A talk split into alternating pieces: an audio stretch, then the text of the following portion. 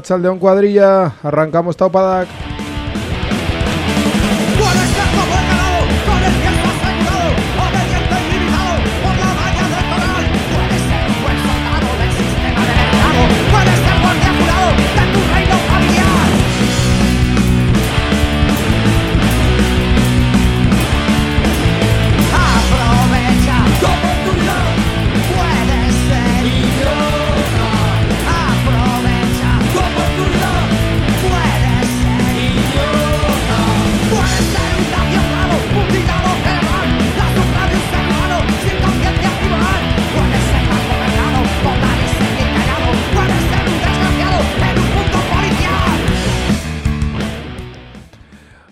León Cuadrilla en esta resaca de las elecciones burguesas, de la democracia burguesa, de las votaciones, las urnas y los resultados. Arrancamos de nuevo con este Puede ser idiota de la Polla Records, este último programa del mes de mayo aquí en Taupadak.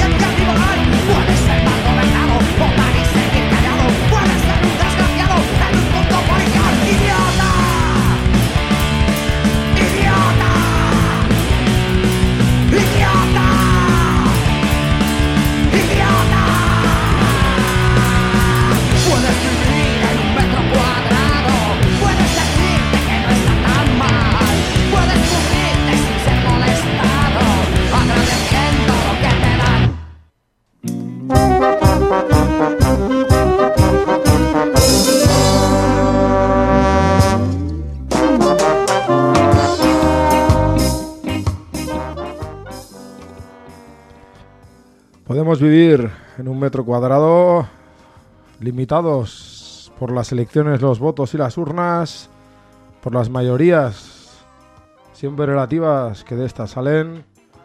Podemos pedir que nos amplíen la jaula o la conviertan de oro, pero como cantaban los tigres del norte, aunque la jaula sea de oro, nunca, nunca dejará de ser prisión.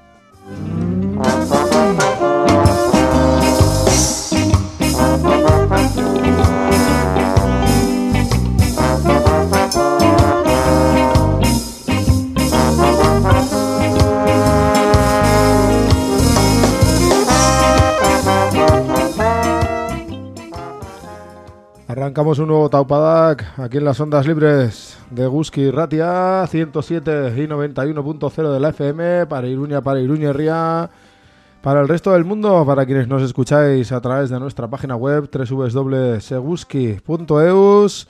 Saludos a todos, bienvenidos a la hora de información laboral y social aquí en la Eguski, esa hora en la que le damos voz a la clase trabajadora, en el que ponemos el acento en la lucha de clases, en la política de la clase obrera, en el que somos absolutamente parciales a favor de las luchas obreras, a favor del anticapitalismo, a favor, como no puede ser de otra manera, de la revuelta y la revolución.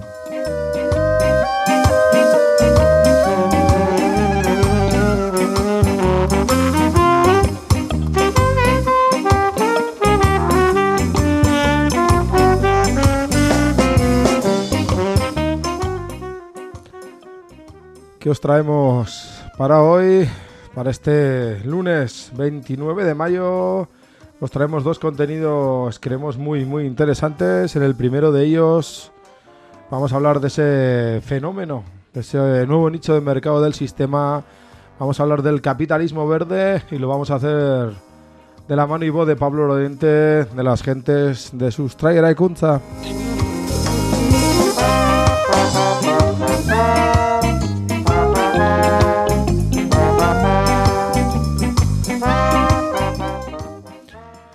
Ya para la segunda parte del programa y un poco empezando a recapitular este curso radiofónico al que le quedan escasas semanas aquí en esta casa.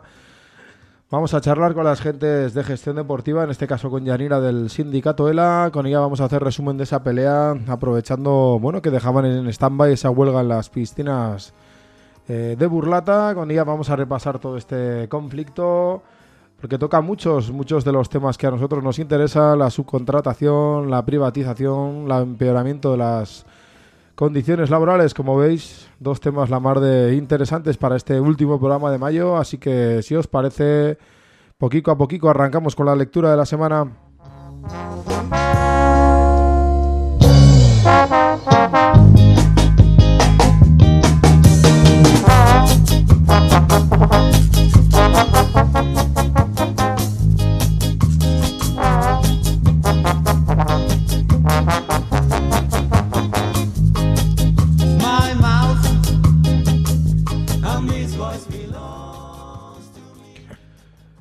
Arrancamos esa lectura de la semana poniendo el foco, poniendo el foco en el electoralismo, en las votaciones y en las instituciones.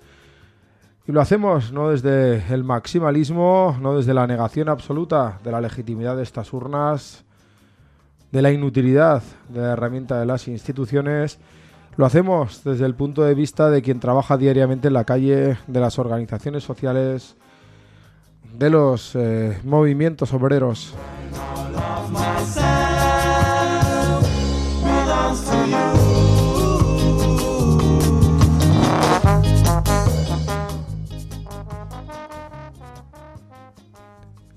Sucede eh, muy a menudo, muchos de los que nos estáis escuchando lo entenderéis así, que en diferentes organizaciones, muchas organizaciones y muy de muy diverso tipo, fían todo su trabajo, toda su trayectoria de lucha y organizativa a conseguir unas mayorías favorables que permitan que sus proyectos la mayoría de las veces eh, puedan seguir adelante desde la precariedad que supone esto, desde la precariedad que supone fiar, desde la financiación hasta las actividades a unas mayorías eh, institucionales que les permitan eh, seguir trabajando seguir peleando. Y ese es el problema al que queremos poner el foco en la lectura. No puede suceder que las organizaciones sociales, que las organizaciones ecologistas, de migrantes, internacionalistas, la infancia, las asociaciones de vecinos, las comisiones de fiestas, las organizaciones juveniles, en este caso se suele dar menos, fíen toda su actividad a un trasvase de votos hacia organizaciones políticas que les permita, desde la atalaya de las instituciones, eh, seguir trabajando y seguir peleando. Necesitan, es clave, esa autonomía, una autonomía que les permita seguir creciendo, que les permita seguir autoorganizándose, sea el color político de las instituciones el que sea. No se puede bifiar la supervivencia la capacidad de influencia política a que el color político de las instituciones esté más cercano al tuyo o menos cercano. De esta manera, lo único que se consigue es vivir siempre en el alambre. Debe ser la propia clase trabajadora la que sustente sus organizaciones. Deben ser los propios vecinos y vecinas de los barrios los que sustenten sus movimientos vecinales, sus movimientos asociativos, sus movimientos de lucha. Y debe ser así para preservar la independencia de clase, pero también para asegurar que los movimientos sociales, que las organizaciones políticas siguen adelante, tengan el color político que tengan.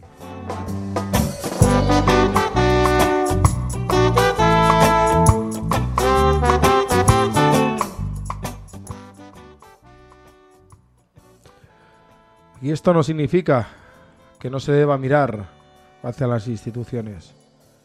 No significa que haya que sostener el mismo discurso cuando, por ejemplo, gobierno UPN o cuando lo haga Bildu. Supone tener una independencia, unas ideas claras y unos objetivos a los que caminar. Claro que se debe amoldar el discurso, la dinámica, la praxis, a depende de quién gobierne porque puede ser más permeable a las luchas en las calles o menos, más permeable a las reivindicaciones que se ven en las calles o menos.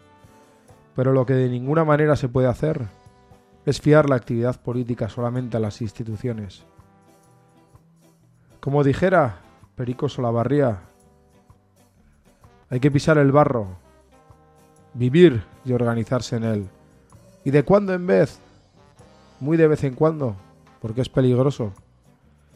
Las moquetas para utilizarlas de atalayas, de altavoz de las reivindicaciones, de toma de conciencia de la clase trabajadora, pero sabiendo que nuestro lugar está en las fábricas, en los tajos, en las calles, en las asociaciones, en los colectivos. Si olvidamos ese norte, podemos caer en el despacho, en la moqueta, en la pantalla del ordenador, en un institucionalismo barato que termine por abandonar, y digo bien, por abandonar nuestras ideologías y nuestros objetivos.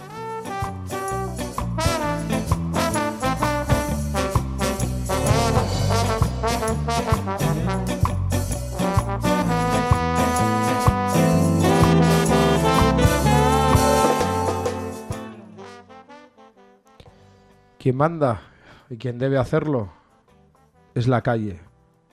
La clase trabajadora organizada en asociaciones de vecinos, en sindicatos, en movimientos políticos, es quien debe guiar, quien debe marcar el norte. La institución, repetimos, sin ser maximalistas, es solo un apéndice de esa lucha. La lucha tiene que ir mucho más allá del, ámbito institucional.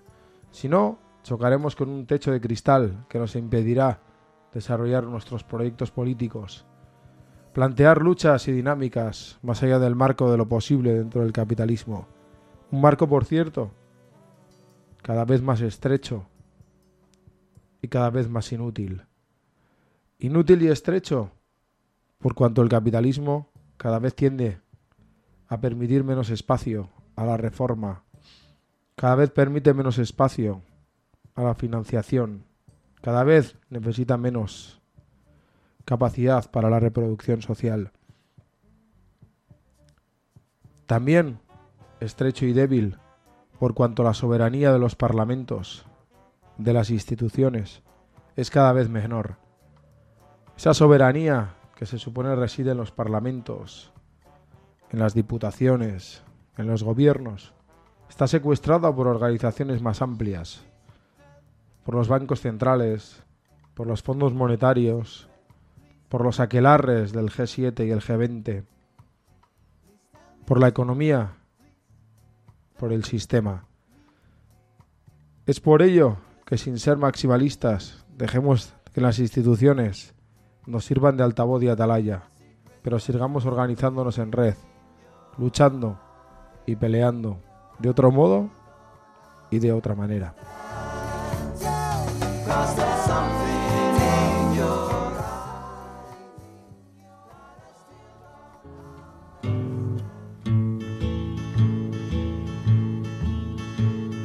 Batez Mendi eta oianetan Pentze eta alorretan Bizi nahi dugu gure etxetan. Batez laborarien hauzia Ezin da irabazia nahi norbaitekin ta norrez jakin. Biez langile guzien mina, nausien zat gaztagina, senda ditakea gure indarrez. Biez nunez denari gogorka, ezin da egin borroka, nahi norbaitekin ta norrez jakin. Lagun etor gurekin denek elgarrekin badugu zerregin guhez gira lotxatzen etxaian unhazten handagu dukatzen gure hodolez ta hontasunez gure izaitez dira begosez Elgartasunez erakutsortzak Elgarri josiz buru gorpuzak. Iru ez besten bizkar bizidena Utzirik bestalde lana mozten ahal dira ari egalak Iru ez, iruaren lege latza Ezin da ni hundik kasa nahi Norbaitekin da norez jakin. Lau ez, libertateko bidian Bide luzeta hertsian, tinka eta gogor helgara txiki Lau ez, itotzen ari den aurra. Ezin da ekar bizira nahi Norbaitekin ta norez jakin Lagun etor gurekin, denek elgarekin, badugu zeregin Gumez gira lotxatzen, etxaian unhazten, handagu dukatzen. Gure hodolez da hontasunez, gure izaitez dira degosez Elgartasunez erakutsortzak, elgarri josiz buru gorputzak. Bostez, ardiz bestiden otsoa, barnea ustelezkoa, argi, ikus norde gure ondoan. Bostez, barkua zuzen eraman Haizeari gogor Arrancamos la primera de las entrevistas de hoy. Lo hacemos con las gentes de Sustaera Ecuncha, en este caso con, con Pablo Lorente, con uno de sus eh, integrantes. Le hemos querido invitar a este Taupadak para, bueno, para charlar de eso que os decíamos en el sumario, de ese capitalismo verde que se ha puesto tan, tan de moda y ponerlo en contraposición con el, eh, bueno, pues con el ecologismo, con, lo, con la lucha por la defensa de la naturaleza de nuestros territorios. Si os parece, pasamos ya a saludarle, agradeciéndole que esté aquí con nosotros y que anda ahí con unos, eh, bueno, pues anda ahí bastante cascadillo de, de salud. Le hemos pillado un poquillo ahí bastante flojo. Arracha León Pablo, buenas tardes. Buenas tardes, Arracha León. Nada, lo dicho, lo primero agradecerte que, que, hagas el esfuerzo de estar con nosotros aquí en Taupada, que a pesar de, bueno, de las evidentes un poco condiciones de, de salud con la que te hemos pillado hoy lunes, te queríamos, eh, bueno, invitar al programa un poco para, para charlar un poco de ese, bueno, de ese capitalismo verde, ¿no? De ese ecologismo que se está vendiendo desde el sistema, ese, ese nicho de mercado que bueno, tenía quizás su expresión en, eh, en, esta Green Party que se celebraba en, en Bilbo hasta hace, hace muy poquitos días. Contándonos sí, un poco. Efecti sí, efectivamente lo que lo que estamos viviendo en los últimos años, pero sobre todo eh, los dos últimos años principalmente se ha incrementado. Es una ofensiva del, capitalismo globalista, del capitalismo financiero y del capitalismo eh, sobre todo vinculado a, la especulación continua en inversiones de fondos y demás, a, ir eh, a, rentabilizar a corto plazo un modelo eh, que, a priori puede resultar atractivo, que es sobre todo todo lo que sería la transformación de la economía eh, vinculada a sectores energéticos eh, provenientes de, combustibles de origen fósil a, un proceso de electrificación con renovables. Pero en la misma campaña está la mentira, porque hay que tener en cuenta que eh, del 100% de la energía que consumimos, sobre todo en los países occidentales de corte capitalista, solamente un 20% eh, es consumo vinculado a, energía eléctrica.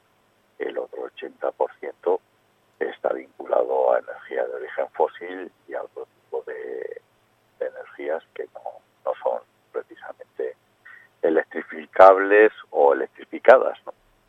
con lo cual la gran mentira ya la tenemos servida. Entonces, a partir de ahí, todo pivota en torno a un incremento, sobre todo de producción de energía eh, vinculada a las renovables, para electrificar eh, un consumo energético que no es realmente tan necesario en estos momentos, cuando lo que habría que plantear son otro, otro modelo y otras alternativas, lógicamente. Claro, hablamos, de, bueno, nombrabas un poco la, necesidad esa de electrificar, de, generar energía a través de las renovables. Me venía a la cabeza como, por ejemplo, bueno, pues en la comunidad autónoma vasca se producía más, eh, creo recordar, el doble de energía de la que realmente se necesitaba a nivel territorial, ¿no? Como eso se convertía en un, en un negocio más que en una, en una necesidad o en una búsqueda de, una, de modificar una alternativa por la otra, ¿no? Bueno, en la comunidad autónoma vasca concretamente hay un problema eh, en cuanto a consumo y producción de energía total, eh, digamos que, que, no la tienen eh, como tal cubierta. Ahí sería un problema, sobre todo las zonas más industrializadas son las que tienen más habitadas problemas de, autoproducción y autoabastecimiento en el sector de energía eléctrica. Pero vuelvo a decir que eso es un 20% del, del, total del consumo de, la energía que tenemos como sociedad. En el caso de, de Nazarroa, eh, se produce prácticamente ya un 70-80% con las actuales eh, renovables. Eh, ha habido picos de producción de energía eléctrica vinculada a renovables pero siguiendo un poco con la gran mentira que representa todo este modelo, hay que tener en cuenta que a nivel del Estado español se están produciendo más energía eléctrica que nunca de origen renovable y sin embargo los precios de la electricidad eh, con esos vaivenes que tienen especulativos del propio modelo eh, tarifario que, que se tiene, pues resulta que están siendo los precios más caros en la historia de la electricidad. Con lo cual volvemos a incidir en que hay una intervención pública, una planificación democrática y desde luego un control público eh, vinculado principalmente a las necesidades reales y efectivas que necesitamos de energía, eh, todo lo demás es pura especulación y puro marketing y pura transformación o, eh, digamos, recambio a un modelo eh, especulativo, en este caso en el sector de la energía. Eh, a partir de ahí hay que plantearse unas medidas en las que hay que apostar por un decrecimiento en cuanto al consumo energético. De hecho, ya en electricidad eh, llevamos ya tiempo bajando en consumo, pero resulta que el transporte, que es fundamentalmente, junto con la agroindustria, uno de los grandes consumidores de energía, por ejemplo, pues ahí no se está metiendo mano. Y tenemos ya un transporte electrificado desde hace décadas, que es el tren, no el tren de la alta velocidad, sino el tren convencional con, con una fundamentación de carácter público y social, donde se podría hacer la gran cantidad de transporte que está habiendo, que habría que cuestionarse también si hay que transportar tantas mercancías a tantos cientos y miles de kilómetros como se está haciendo, se podría hacer por, por ferrocarril con el consiguiente ahorro energético y de emisiones de gases contaminantes, ¿no? Pero tampoco se está planteando eso. Al final, eh, bueno, hablamos de, de, la apertura, ¿no? De un nuevo nicho de mercado en el, sistema, ¿no? Un nicho de mercado de las, eh, de las renovables, del, coche eléctrico, etcétera. Eh, no sé si también tiene que ver esa apertura de, o ese recambio pues con la dificultad que ahora empieza a encontrar el sistema para las eh, bueno para el abaratamiento para comprar de manera barata pues las, materias primas fósiles que, antes utilizaba no hablamos de, del petróleo por ejemplo y sus derivados ¿no? Hombre, el, petróleo y sus derivados, sobre todo el petróleo, la extracción de petróleo, a ver, petróleo va a haber eh, durante muchas décadas y tal. Otra cosa es que el petróleo cada vez es más escaso, lógicamente, pero no es de ahora, lo saben desde hace ya unas cuantas décadas, sobre todo las petroleras y también los gobiernos. Y lo cierto es que el petróleo cada vez es más costoso a su extracción de lo que está siendo ahora y se ha estado vendiendo energía barata, sobre todo en los países occidentales, para hacer eh, un modelo de, negocio de gran capital. Eso se está acabando y no es nuevo, ¿no? Lo que ocurre es que, por ejemplo, en el tema de la movilidad, seguir pensando que las soluciones a la movilidad es apostar por la movilidad individual con el coche eléctrico en vez de apostar por la movilidad de carácter público y social, como puede ser el transporte público, es volver a errar eh, en el tema. Y, la muestra está ahí que un coche eléctrico, por ejemplo, necesita más minerales para su construcción eh, que un coche convencional, con lo cual eh, estamos hablando de seguir con una política extractivista vinculada a explotaciones en países terceros, sobre todo en países del sur, y que obligan también a que ese extractivismo de, de minerales necesite sobre todo eh, un tipo de energía de origen fósil, porque las grandes máquinas de extracción y de la minería pues no están electrificadas y, lo tienen muy complicado, ¿no? Y luego lo que hay que plantearse, por ejemplo, en el caso de Nafarroa, el estar dependiendo del monocultivo industrial, que significa la construcción de automóviles, eh, es eh, estar viendo como ya se está viendo o se está palpando es eh, negar la mayor, que es que el futuro no pasa precisamente por el mantenimiento de grandes empresas automovilísticas o de grandes fábricas y pasa tampoco por eh, pensar que lo va a solucionar el coche eléctrico. En estos momentos en, la Unión Europea, y no son datos nuestros, lo han dicho grandes eh, dirigentes o CEOs de, multinacionales como el Grupo Stellantis o Renault, eh, tal y como se está enfocando el tema de producción de vehículos, no solamente por la construcción del coche eléctrico, sino por la bajada en la compra por parte sobre todo de nuevas generaciones de coches eh, nuevos, pues van a sobrar par de fábricas por lo menos de coches dentro de la Unión Europea. Y ahí está el pito pito colorito de a ver a quién le toca, ¿no? A cambio de eso que hacen las multinacionales, pues está presionado los gobiernos y lo tenemos muy claro aquí en Navarra, de una forma o de otra para el mantenimiento de determinados puestos de trabajo, que aquí ya se ha reconocido incluso por la propia administración foral, que con la llegada del coche eléctrico van a sobrar trabajadores en la Volkswagen, pero también y muchos trabajadores en las empresas auxiliares que en estos momentos trabajan para la Volkswagen en el territorio navarro, ¿no?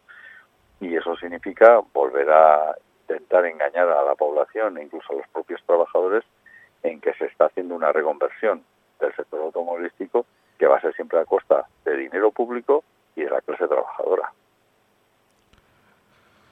Más allá de, ese modelo, ¿no? De, bueno, ese modelo de, desarrollo del capitalismo, ¿no? Que, al final termina por chocar con el ecologismo, con las, eh, con la naturaleza, con los, bueno, con las materias primas, ¿no? Con, con, su escasez. Eh, queríamos también poner un poco, un poco el foco en la entrevista a ese modelo de, ecologismo que nos están vendiendo desde, desde el sistema, ¿no? A esa, a esa reflexión de cómo el ecologismo ha sido eh, abrazado ¿no? por, el, por los gobernantes, por el sistema, como en otros muchos conceptos, eh, quitándole sus partes más, eh, más esenciales. ¿no? Mm, choca por oír hablar a los diferentes gobiernos, a la Unión Europea, de, ecologismo, de transición ecológica. Mm, no sé cómo veis esto desde, desde Sustray. Nosotros llevamos desde hace años diciendo algo muy claro, que es que dentro del capitalismo no hay solución a los problemas medioambientales eh, y de los territorios. Entonces, eh, seguir pensando que dentro del capitalismo hay un plan de, eh, de color verde es simplemente jugar a lo que quiere los propietarios del gran capital y sus mamporreros, que son la mayoría de los gobiernos en la Unión Europea en este caso o en el Estado español, eh, como, se puede ver.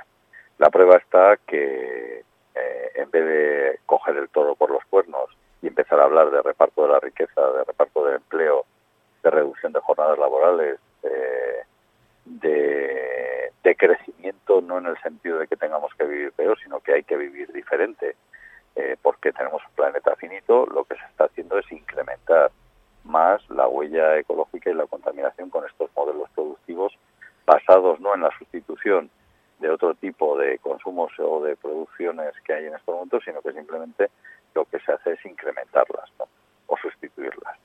Eh, pero desde luego eh, una sustitución basada en el crecimiento.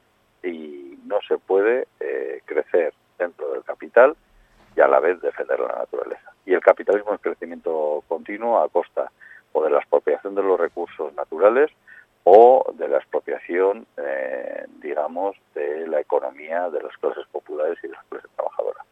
Y en sentido, sentido se sigue jugando a las dos bazas. Y, ahí hace falta no solamente eh, gobiernos fuertes, sino convencer y convencerse eh, todo el movimiento obrero, sindical, de clase, que es necesaria unir las luchas, lo mismo que hay que unir la lucha feminista, eh, hay que unir la lucha de clases con la lucha ecologista.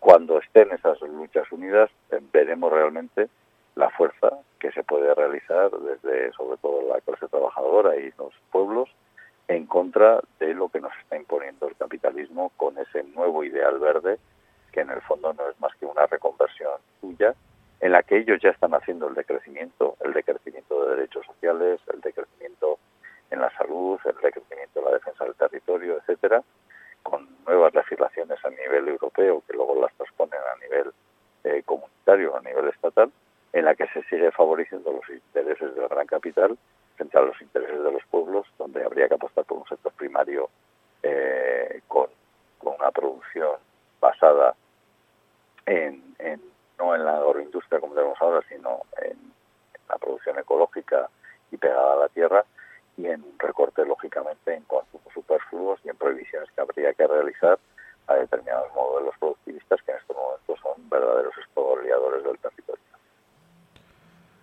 Entiendo que quizás por ir acabando un poco, eh, Pablo, que, hay que contraponer ¿no? ese, ese capitalismo verde al ecologismo más, eh, más anticapitalista, ¿no? más eh, antidesarrollista, más, eh, como bien decías tú, pegado a la, a la tierra, porque bueno, existe un riesgo, lo estamos viendo con el, con el feminismo, con otros, bueno, con otros conceptos muy arraigados en la sociedad, pero que están perdiendo quizás su, su definición, ¿no? su contenido. Sí, nosotros a veces hemos utilizado una frase que es eh, que, creemos que resume muy bien el concepto. El ecologismo sin lucha de clases es jardinería. Y en ese sentido, pues hay parte del movimiento ecologista que se está dedicando pues a ser correvidile de, del poder económico y a teñir eh, de verde eh, los discursos y las políticas económicas de tanto determinados conglomerados empresariales como incluso de determinados eh, gobiernos.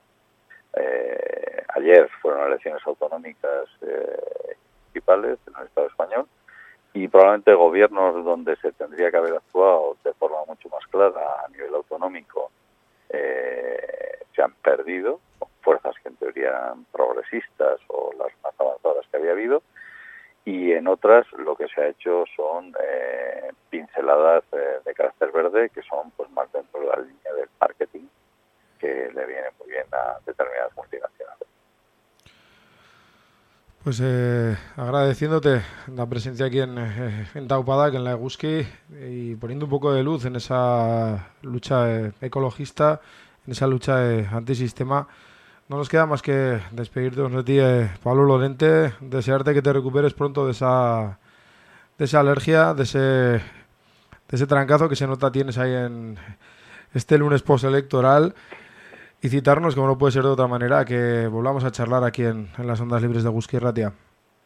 Cuando queráis y, gracias a vosotros y a vosotros por esta participación y esta invitación, siempre a vuestra disposición desde su. Venga, Un fuerte pues, abrazo y salud. Igualmente, hasta la próxima, Agur. Agur.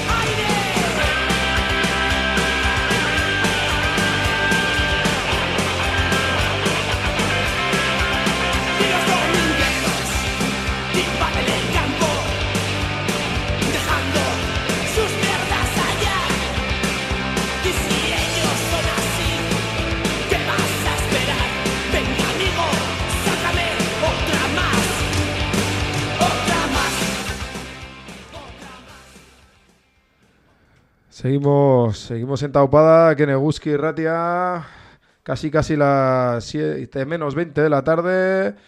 Estamos aquí en los estudios de la Plaza de la Navarrería, en el de Aldeza.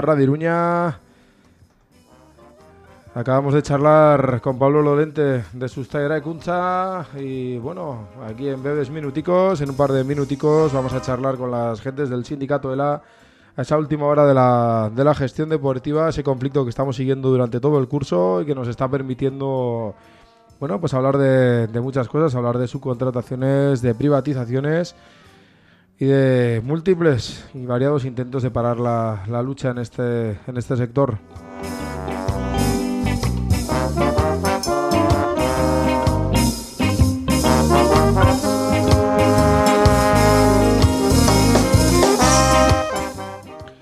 Así que si os parece, os dejamos con un poco de música con este Juan Chuscalar y la Rude Band, este tres veces rebelde, mientras, mientras eh, damos paso a las gentes de ELA, a Yanira, en ese conflicto en gestión deportiva y esa última hora en, en las piscinas de Burlata.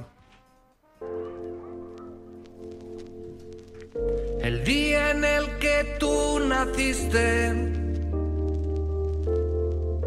no parabas de llorar. Sabía que te harías fuerte,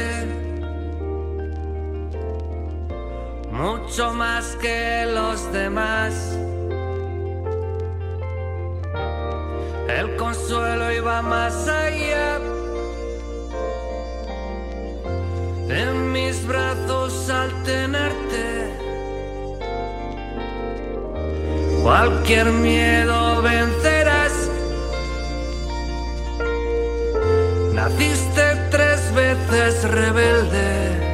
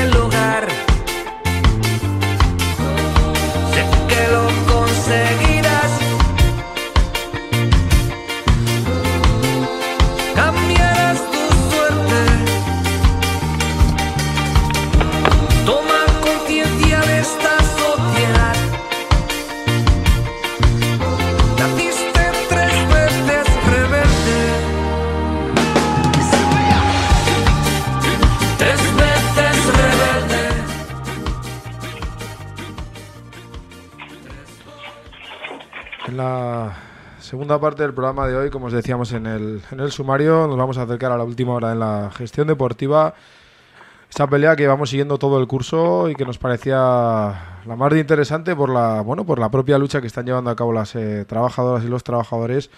También por todo el polvo que se está levantando al, al levantar las alfombras de, de la gestión deportiva, de su, de su propia gestión, valga la redundancia, y de todo lo que, lo que acarrea detrás. Y para charlar, bueno, otra vez de, este conflicto, de lo que supone y de la última hora que se daba ahí en las piscinas de Burlata este pasado viernes, tenemos ya al otro lado del, hilo telefónico a, a Yanira, del sindicato de la Arracha León. Buenas tardes. Arracha León, buenas tardes. Decía, bueno, que la última hora pasaba por, eh, por la convocatoria de prensa que hacíais este viernes, por la, ya lo adelanto yo, por la suspensión de esa, de esa huelga que alcanzaba los 222 días en, en las piscinas de Burlata, contándonos un poco, bueno, pues qué es lo que trasladabais el, el viernes y el porqué, bueno, de dejar un poco en, en stand-by y en pause esa pelea. Pues el viernes decidimos, bueno, antes del viernes ya habíamos estado negociando, negociando con toda, con toda la oposición desde hace meses, eh, la cual está totalmente de acuerdo en el que el método en el que se están gestionando las instalaciones deportivas no, no es funcional y, buscando un cambio de reversión, una manera de volver a hacer público eh, lo que hasta ahora se había privatizado y que a lo único que ha llevado ahora mismo es a una precariedad laboral en el sector. Debido a que este fin de semana han sido las elecciones y a todas las promesas y acuerdos que hemos estado trabajando durante estos meses en, en reuniones de gestión deportiva y, lo que viene dicho con anterioridad con, toda esa oposición, decidimos dar una tregua, que eso es algo que quiero dejar muy claro marcado, es una tregua en voto de confianza a todo lo que se ha prometido a todos los trabajadores y trabajadoras de gestión deportiva después de una huelga de más de 222 días, que es una tregua en la cual eh, confiar en ese cambio político que ha habido, en ese cambio político que nos ha prometido que esta no es la manera de funcionar y que nos va a ayudar de una manera directa a solventar el conflicto y al mismo tiempo no solamente descansar nosotras, que está siendo una huelga muy larga y muy dura, sino dejar a la ciudadanía poder disfrutar de sus instalaciones, acercándose ya el verano, porque una vez más son ellos también los que sufren las consecuencias de la mala gestión que estábamos teniendo hasta ahora en la alcaldía. Esa, esa pelea, Yanira, esa lucha que decías tú, que cumplía 222 días de, huelga, bueno, pues ha conseguido eh, arrancar una serie de, compromisos a las diferentes eh, organizaciones políticas que, que no sustentaban la alcaldía en, Burlata, en este caso. Con el compromiso de estas organizaciones eh, paráis la huelga, también eh, bueno, pues necesario ese descanso, ese retomar las fuerzas, pero con la mirada atenta a que, a que se cumpla, ¿no? a, que, a que esos pasos que se han comprometido a hacer se vayan dando en un espacio de tiempo lo más corto posible, entiendo. Hombre, por supuesto, que a nadie se le ocurra pensar que una huelga de 222 días la vamos a tirar como si no pasase absolutamente nada. Esto nos ha llevado no solamente económico, nos ha llevado salud, nos ha llevado muchísimo esfuerzo físico como para, como para dejarlo ahora. No, no, repito y recalco una vez más, es una tregua con la mirada al frente, atentas y en todo momento directas a que si no sucede lo que se han comprometido con todas y todos nosotros, volveremos a la calle, volveremos a la calle. El año pasado se paró al tercer día por no incomodar y por no hacer sufrir a la ciudadanía, porque a ver quién aguanta cuarenta y pico grados de calor sin piscinas municipales en Navarra. Ese buen hacer por nuestra parte nos ha llevado a una huelga de más de 200 días. Ahora vuelve el verano. Saben de sobra que no vamos a parar saben de sobra que todo esto no va a caer en saco roto. Y no solamente es burlada, burlada sí que tenemos unos pactos con la oposición, sí que hemos creado una plataforma de burlada para todos y para todas, para seguir peleando por esos conflictos sociales de todo lo que ha ocurrido durante estos cuatro años en el pueblo. Esto es gestión deportiva Navarra, recuerdo, que estuvimos, que estuvimos en el Parlamento y todos los grupos políticos fueron conscientes de que esta problemática había que cambiarla. Ahora es burlada cuando los que estamos en lucha directa, pero repito, es gestión deportiva Navarra la que necesita un cambio, un cambio. Claro, porque al final, eh, como bien explicas tú, la, radiografía del sector es la misma, ¿no? la subcontratación, la privatización, vuestras condiciones de trabajo derivadas de, esto es, el, es lo mismo, ¿no? Esa no gestión directa de las piscinas por parte de los eh, bueno de las distintas entidades públicas, ayuntamientos, eh, mancomunidades, hace que bueno pues que tengáis que esas, condiciones de trabajo. Entiendo que los compromisos también van un poco vinculados a, a eso, ¿no? A ese modelo de gestión y a esas eh, condiciones de trabajo que tenéis tan tan precarias, ¿no? Hombre, esos compromisos van a que se vuelva a revertir, a que se vuelva a utilizar el dinero público para el pueblo. O sea, en su día nos dijeron que sí que era un modelo que fue necesario. Lo hemos hablado en alguna entrevista, otra entrevista con anterioridad. Igual sí lo fue, pero ahora mismo hay duplicidad de puestos. En todos los ayuntamientos hay coordinadores, técnicos, gestores deportivos. Estas empresas intermediarias lo único que han llevado durante estos años es a pasar de una necesidad a un enriquecimiento y ese enriquecimiento siempre es a costa de la pérdida de derechos de los trabajadores. Entonces, eso es lo que le pedimos a los políticos, que hagan el favor de solventar la situación, de buscar una solución, no solamente para los trabajadores y para los ciudadanos, que son los que pagan la falta de entidades y de instalaciones públicas y del uso y disfrute, sino para que ese dinero que es del pueblo se invierta en el pueblo, Claro, al final eh, lo que está, digámoslo así, en, en entredicho, como bien explicas tú, es, es ese modelo de gestión, ¿no? Quizás el, el valor más importante de, esa, de esta huelga, de esta lucha, lo decía yo un poco en la introducción, es haber levantado las alfombras ¿no? de, la, de un modelo de gestión eh, muy lucrativo para las empresas, pero muy, muy precario, muy perjudicial para, para todas vosotras. ¿no? Efectivamente, es que es muy lucrativo para las empresas y muy precario para las trabajadoras, pero no solamente precario en lo que es lo económico, que es algo de lo que ya hemos hablado, es la violencia laboral con la que se trabaja con estas empresas. No hay más que verlo. El poder que han adquirido, que llevamos toda la campaña de invierno de huelga, toda la campaña de invierno y no se nos ha escuchado, se nos ha tapado, se nos ha callado, se nos ha violentado y aquí seguimos. Ha tenido que haber unas elecciones de por medio y aún y todo, el viernes, ¿en qué medio de, de prensa salimos? ¿Dónde se vio la noticia de que se hacía una tregua de gestión deportiva Navarra después de 222 días? Ahí es donde se ve el poder que tienen estas empresas. Ahí se ve que vamos más allá de un convenio de gestión deportiva Navarra. Ahí se ve que esto ya no solamente precariedad laboral, que tiene otro nombre y lo hemos hablado un montón de veces. Y ya es hora de, efectivamente, hemos levantado la alfombra y la vamos a seguir levantando hasta sacar todo el polvo que haya debajo de ella, porque después de 222 días, ¿qué nos queda? ¿Que nos manden a la calle? Estamos dispuestas, pero lo que no vamos a hacer es ni rendirnos ni callar. Por eso decía que esa huelga tiene, tiene tanto valor, ¿no? Y como bien dices tú, eh, la manera de medir que esta huelga es, es, distinta a las otras, que esta huelga está poniendo, está consiguiendo poner el foco en, en otras cosas, como bien explicas tú, es precisamente ese, ese silencio, ¿no? De los, eh, de los grandes medios, porque, y saliéndonos un poco de lo, de lo estrictamente laboral, esa subcontratación que sufrís vosotras la podemos poner en el foco en, en otros sitios, ¿no? Podemos hablar de la cultura, podemos hablar del del mantenimiento de las calles, de la jardinería o de, o de cualquier otro espacio que se presupone de empleo público y que, y que ahora no lo es, ¿no? De los diferentes eh, ayuntamientos, de las diferentes mancomunidades. Hombre, por supuesto, no hay más que ver, o sea, a mí me es más fácil explicar el caso de Burlada porque es donde yo llevo 22 años, pero no hay más que verlo, que cuando Gestión Deportiva decidió salir a la calle, al final acabamos formando una plataforma, porque estaba gestión deportiva tocada, cultura tocada, patronatos y deportes destrozados, SAP, servicio de atención domiciliaria, ludoteca, escuela de música, Gaztelecu, Gazteche, tal de feminista, es que la casa de mujeres, es que no quedaba absolutamente nada público que no se hubiera tocado para ir en, hacia atrás o para privatizar. Si le quitas al pueblo cultura, deporte, servicios, de la salud, ¿qué nos queda?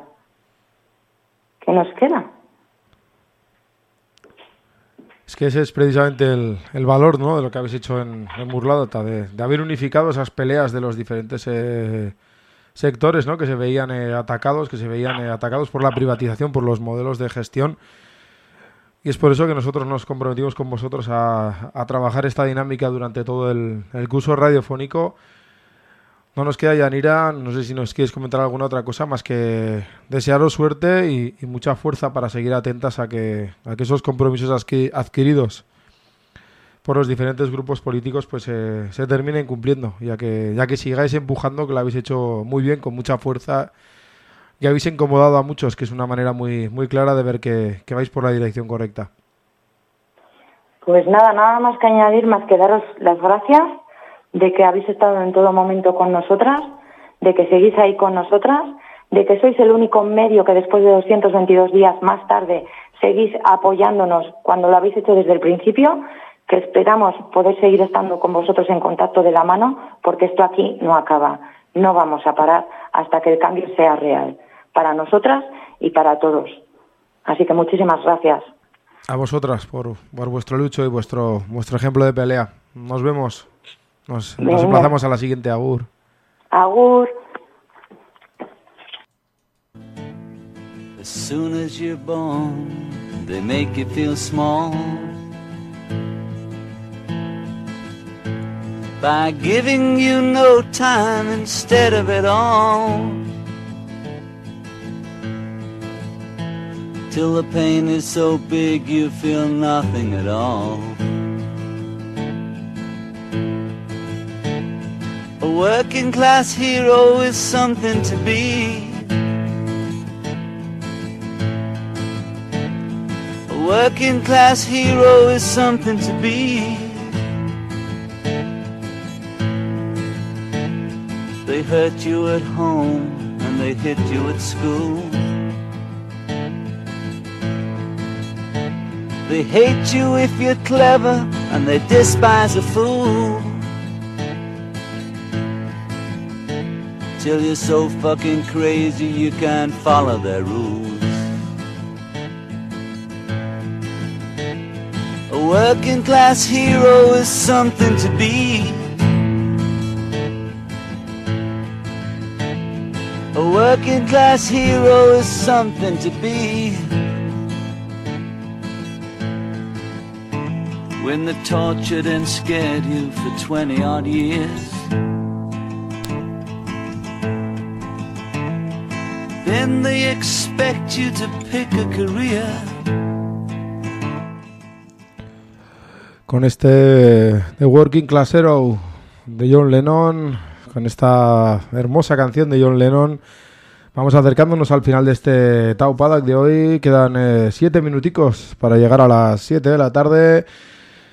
Os anticipamos una noticia que saltaba esta misma mañana y es esa convocatoria de elecciones generales en el, en el Estado español para este 23 de julio, así que parece que ni en verano nos van a dejar tranquilos estos políticos de urna, sillón y moqueta. And you think you're so clever and classless and free. But you're still fucking peasants as far as I can see. A working class hero is something to be.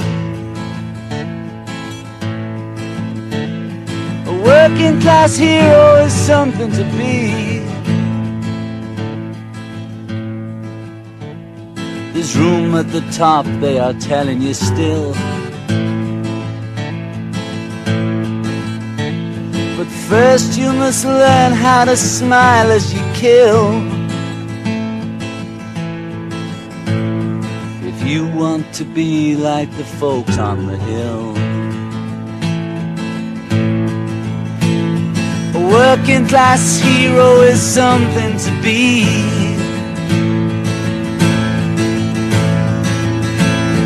A working class hero is something to be.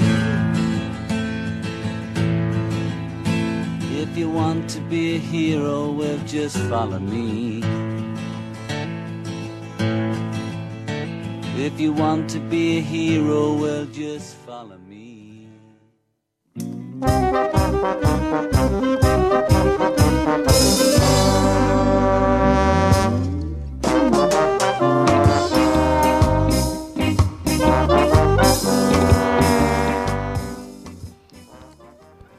Vamos dándole carpetazo a este último taupada del mes de mayo, cinco minuticos escasos para las 7 de la tarde, aquí en los estudios de Guski Ratia, en la plaza de la Navarrería, en el corazón del, de la Aldeza Radiruña. Dos temas, la más de interesante, los que hemos tratado esta tarde de lunes. Por un lado, hemos, hemos charlado con las gentes de Sustaira y Kunza.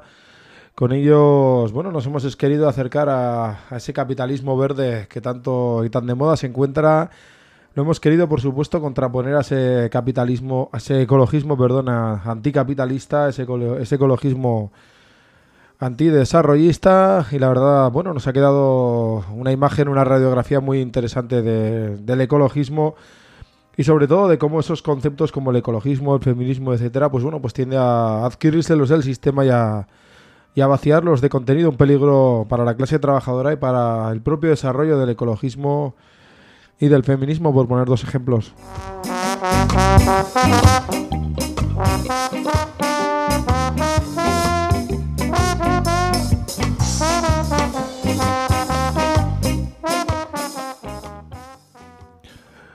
En la segunda parte del programa nos hemos acercado de nuevo al conflicto en la gestión de colectiva, un conflicto, como os decíamos antes, al que hemos querido poner el foco durante todo este curso, porque es un eh, conflicto, una lucha que, está abriendo otros muchos debates, que está poniendo el foco mucho más allá de la lucha de los currelas y las de los y las trabajadoras de, del sector y es que está poniendo en la picota un modelo de gestión basado en la, en la subcontratación de los servicios, en la explotación por parte de las empresas de diferentes sectores del ámbito público. Y el mayor ejemplo de esa lucha, de esa pelea, se está produciendo en, en Burlata, donde se han unificado las luchas para sostener lo público, para sostener los diferentes sectores públicos del, del Uda Leche.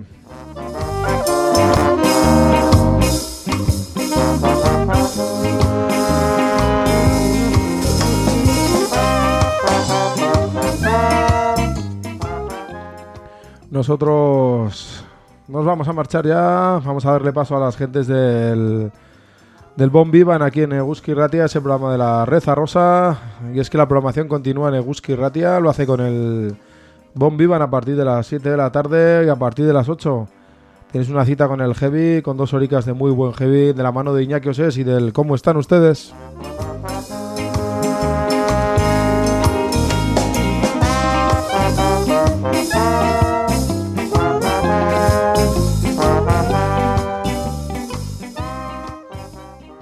Nosotros, lo dicho, nos marchamos ya, recordándoos como siempre que no odiéis los lunes, que lo que odiáis es el capitalismo y el trabajo asalariado. Pasar una muy buena y feliz semana. No miréis demasiadas tertulias políticas.